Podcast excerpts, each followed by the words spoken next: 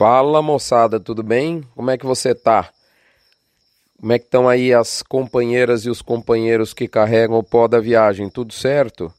Aqui é o Rodrigo Albuquerque e você tá comigo no Mini Front, edição número 377, que está indo ao ar entre o dia 13 e dia 14, encerramento, 13 e 14 de junho, encerramento da semana. Chega de falar de vaca louca demais, né? Esse acho que é, deve ser o nosso último post sobre a vaca louca. Não, na verdade, nós vamos falar pós-vaca louca. Esse mini front vem com o título Por que temos que culturar manejo de pasto? Entendeu? Daqui a pouco eu explico melhor. Antes, nós vamos falar do mercado. Para isso que serve o mini front, não é isso? Muito bem, mercado. Por falar em mercado, eu digo que ele estava igual tartaruga com relógio nas costas. A tartaruga com relógio na, na cacunda, ela não vê a hora. Pois é, o mercado também não via a hora. Desde, desde a última segunda-feira, né? Abertura dessa semana, a gente percebeu uma dicotomia muito grande. Tinha a, algumas empresas, alguns frigoríficos, parece que não queriam comprar gado gordo para abate e muitas vezes é, alguns deles pregavam terrorismo ao produtor. Logicamente, é evidente que há muitas exceções, mas nós, nós vimos isso, escutamos inclusive. Então essas empresas acabavam jogando preço entre 3 a 5 reais abaixo do preço que estava vigente no mercado físico lá pelo dia 29 de maio, quarta-feira, antes da celeuma da vaca quase louca entrar no ar. Uma outra parte, eu falei que tinha uma dicotomia, por quê? Porque o mercado dividiu em duas partes, né? bifurcou. Uma essas empresas que não queriam comprar gado, né? jogava o preço para não comprar.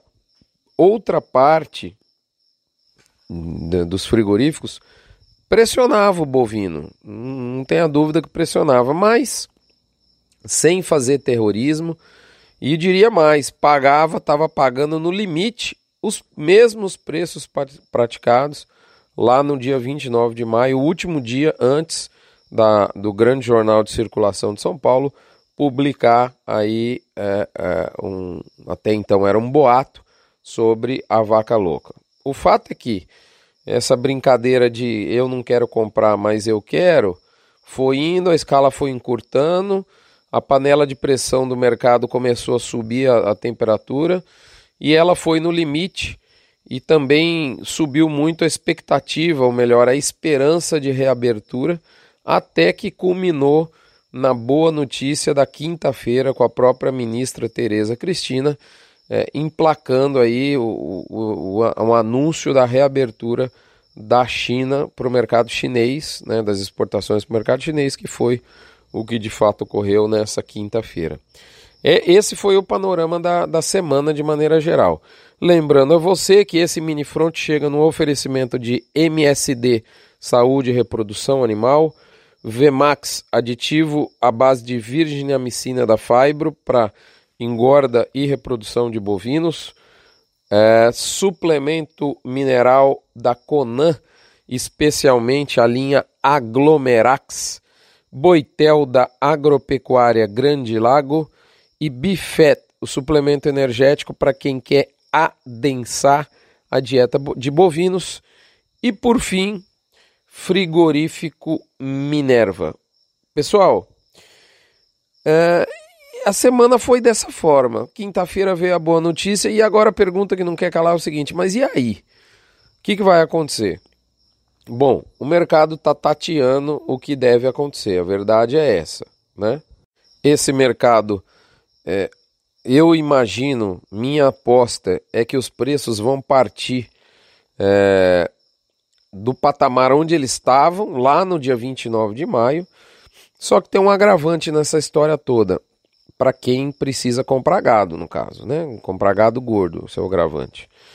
O agravante é o efeito contra-golpe do pecuarista. Sabe o que é contra-golpe? Pois é, pecuarista que foi acuado com um discurso irresponsável, algumas vezes, e agora ele está em cima do arreio, galera. É, ou seja, Ah, é, vaca louca não era muito louca, então agora vai, tá, você está ligando atrás de mim e houveram é, é, relatos, eu diria, de, de vários estados do Brasil, de leitores do Notícias do Front, me relatando ativamente frigoríficos os procurando para entregar boi. Então, agora não, agora agora você quer, ah, você quer mercadoria? Então assim, é, então por um lado há algum nível de oferta represada, lógico, a gente diminuiu os abates nas últimas, nas últimas última semana e meia, desde, vamos falar praticamente duas semanas, né?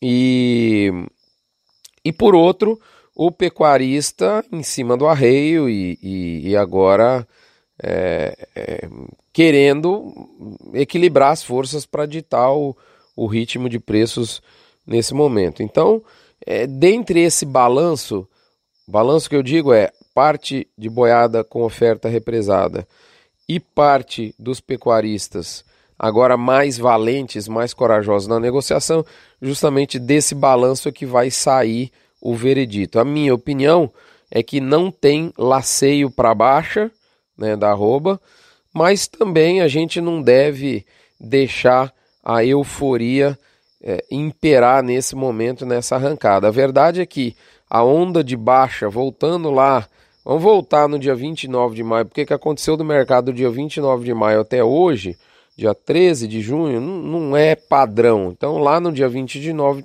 no dia 29 de maio, quarta-feira, a gente falava que a pressão de baixa que vinha na arroba já estava hum, perto do fim. E na minha opinião é isso que deve prevalecer. É óbvio que nós estamos no final de safra, isso preocupa, né, principalmente se tiver uma grande quantidade de boi represado. Não me parece que seja nesse sentido. Os primeiros movimentos de mercado ainda é um pouco cedo para falar, mas as escalas é, estão curtas, a oferta não está deslanchando. E, enfim, as forças agora se equilibraram, né? Então, vamos, vamos esperar a semana que vem abrir, mas o meu a minha visão do que deve acontecer no curto prazo eu acabei de passar. Enquanto isso, de maneira muito sorrateira, cá entre nós, no, melhor estilo mineirinho, o milho voltou né, a pôr a cabecinha para fora, a querer é, custar mais nessa semana, meio assim de mansinho, ninguém falou do milho, ele aproveitou para dar uma esticada de novo, ainda prevalecendo um cenário de preocupação com o plantio de, da safra americana. Agora, praticamente, isso está batido martelo, é inevitável uma redução de produção lá. Então, assim, a outra pergunta, o que vai acontecer eu acabei de responder. Agora, assim, que, que lição que fica disso tudo? Tem algum aprendizado? Eu diria que tem vários, mas precisamente 10 aprendizados. Primeiro, o futuro é sempre opaco. Portanto, ah, ninguém falava em doença, em vaca louca, a China vai aumentar 20 frigoríficos, 30, 40, 70, de repente ficou no zero. Né? Então, proteção de preço é sempre indispensável. Segundo, ninguém sabe o destino de mercado porque o imponderável sempre ocorre. Terceiro, Acordos bilaterais são importantíssimos e devem ser analisados com lupa. Quarto, saber negociar, a habilidade e competência para negociar é uma qualidade indispensável no Ministério da Agricultura e da Indústria. Quinto, a Organização Internacional de Episotias é a autoridade máxima em sanidade e deve ser respeitada sempre. Sexto, ter um mix de venda equilibrado é o melhor dos mundos para um país que depende muito de exportação, como é o caso brasileiro. Sétimo, pessoal dos frigoríficos, recado claro: não cabe mais o discurso do que o Rogério Goulart chamou essa semana, num outro assunto, do os mercadores do medo, né? Ou seja, aquele, aquele sujeito que, que vende, que quer comprar, né? Por, causando medo no seu, no seu contraponto. Né? É, não tem mais, não cabe mais. Os pecuaristas estão conectados 24 horas por dia e toma cuidado com esse efeito rebote, porque ele costuma ter a mão pesada. Tem pecuarista falando já que era para ter férias coletivas de compra, agora vamos ter férias coletivas de venda de boiada. Né? É, oitavo, se eu não perdi a conta aqui, Quem chega primeiro toma risco, pois bebe água limpa, mas também atola. Nono, dá um passo atrás, pode ser certeza de poder dar dois logo ali adiante. Nessa história toda, o Brasil sai fortalecido e mandar aqui um especial viva para a ministra Tereza Cristina, que foi personagem exemplar, assim como toda o Ministério da Agricultura. E por fim, por, por, por fim, décimo lugar, décimo aprendizado, a rota da pecuária ela é positiva para os próximos 24 meses. Portanto, só me resta dizer mais do que nunca em alto e bom som o famoso e tradicional graças a Deus segue o jogo, moçada. Para terminar, eu lembro a você de fazer uma pergunta. Você de Recria Engorda, por exemplo, gasta aí, desembolsa entre 50 e 60 reais por cabeça mês. Se você, não sei se você acha muito ou pouco. Se você acha pouco, toma cuidado, dá uma olhada do jeito que você faz a conta, que pode ser que você tenha custo que você não está pondo na conta. Mas enfim, desses 50 a 60 por cabeça mês, que é o que custa o hotel do bovino, tá certo? Mais ou menos aí dois reais por dia.